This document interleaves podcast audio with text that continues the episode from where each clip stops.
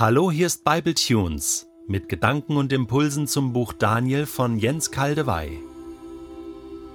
Ich lese aus der Übersetzung Hoffnung für alle Daniel 8, die Verse 1 bis 10. Im dritten Regierungsjahr von König Belsazar hatte ich, Daniel, eine zweite Vision.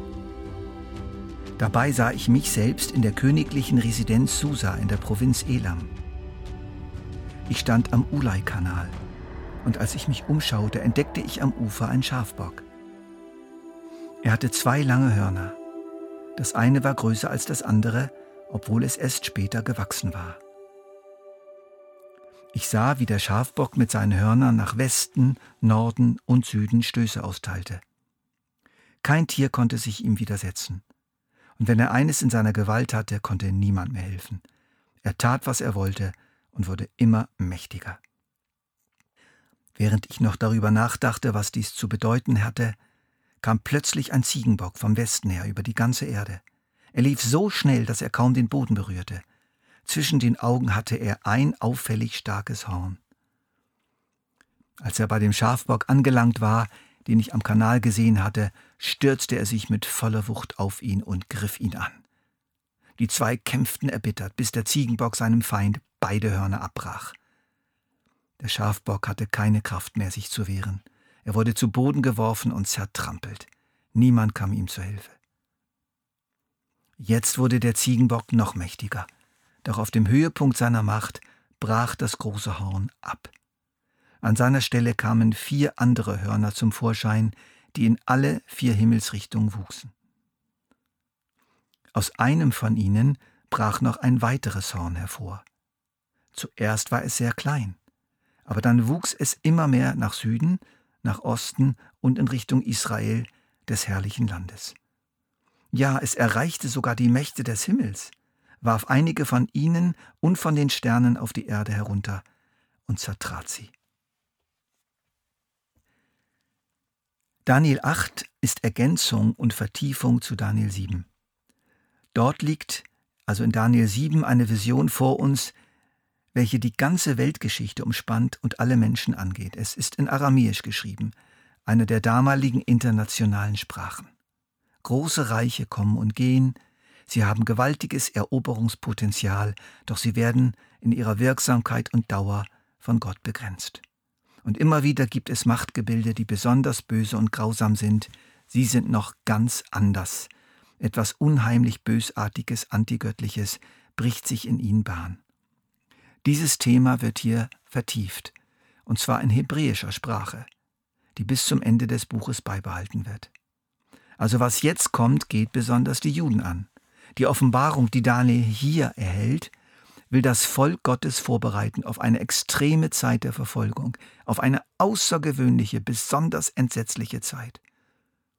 Heute wissen wir, dass das etwa 300 Jahre später geschah, unter einem griechischen König namens Antiochus Epiphanes, der von 215 bis 164 lebte und ab 176 regierte.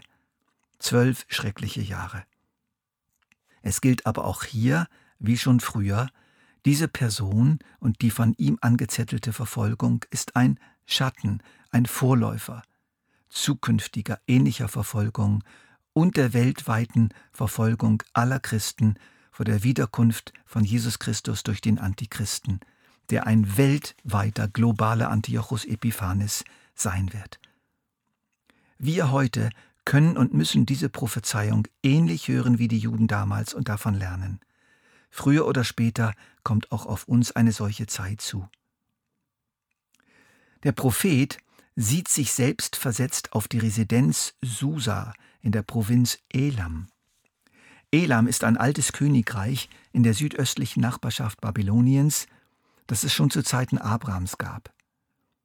Wir haben vielleicht noch so locker in Erinnerung, dass Abraham den Königen von Sodom und Gomorra gegen den König von Elam und seinen Verbündeten half, um Lot aus deren Gefangenschaft zu befreien. In einem Fürstentum Elams wird dann später die Familie mächtig, in der Kyros geboren werden würde, der das medisch-persische Großreich begründen sollte, etwa 20 Jahre nach dieser Vision Daniels. Susa wird einer der Hauptresidenzen der persischen Könige, dort würden sich später Nehemia und Esther aufhalten. Der Fluss Ulai ist ein für die Stadt sehr wichtiger Kanal, der zwei Flüsse miteinander verbindet. Und der als heilig galt. Daniel erlebt sich also im Geist in eines der Zentren des aufstrebenden persischen Reichs versetzt, das Babylon ablösen sollte. Nun sieht er in seiner Vision, wie dieses mächtige Reich auch wieder überwunden würde vom nächsten Weltreich, dem griechischen. Dieses teilt sich zwar, aber aus ihm heraus entwickelt sich eine für das Volk Gottes entsetzliche Tyrannei. Wieder muss Daniel begreifen, wie vergänglich die großen menschlichen Herrschaftsstrukturen sind, aber auch wie gefährlich sie für sein Volk werden können. Der Schafbock steht für Medo-Persien.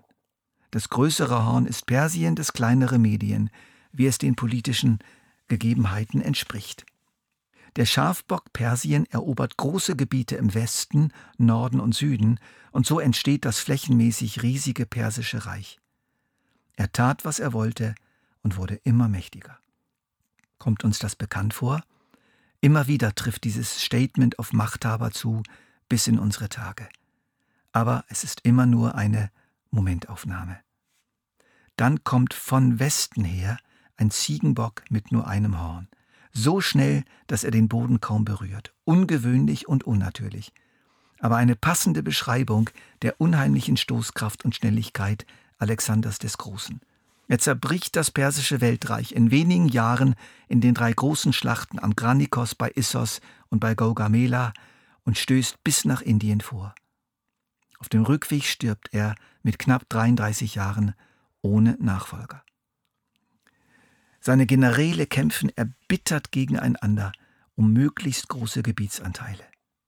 So wachsen die vier Hörner der großen Diadochenreiche. Eines davon wird von General Seleukos begründet. All das sieht Daniel im Voraus, weil Gott es im Voraus sieht. Wer etwas im Voraus sieht, hat auch Macht darüber. Bei allem Schrecken, bei aller Größe und scheinbaren Unaufhaltsamkeit dieser Eroberungszüge, Gott ist größer und macht sie zu einem Teil seiner Pläne. Etwa 150 Jahre später wird im griechischen Reich in der Dynastie der Seleukiden ein Mann geboren. Zunächst nicht einmal regulärer Thronanwärter. Nach jahrelanger Geiselhaft in Rom welches inzwischen eine Großmacht geworden war und Griechenland bereits den Rang abgelaufen hatte, setzt er sich mit Geschick, Intrige und Brutalität durch, wird König und erweitert sein Herrschaftsgebiet nach Süden hin. Er bringt das herrliche Land, damit ist Israel gemeint, unter seiner Kontrolle. Daniel merkt in seiner Vision, dass er sogar die Mächte des Himmels erreicht und einige von ihnen und von den Sternen auf die Erde hinunterwarf und sie zertritt. Gemeint ist, dass er über das heilige Volk Gottes Macht gewinnt, es unterdrückt und viele Angehörige dieses Volkes töten lässt. Diese grauenhafte geschichtliche Persönlichkeit Antiochus Epiphanes wird uns im nächsten Bible Tunes noch genauer beschäftigen. Ich schließe den heutigen Bible Tunes mit einem tröstlichen Wort aus unserem nächsten Abschnitt. Doch schließlich wird er ohne menschliches Zutun vernichtet. Doch schließlich wird er ohne menschliches Zutun vernichtet.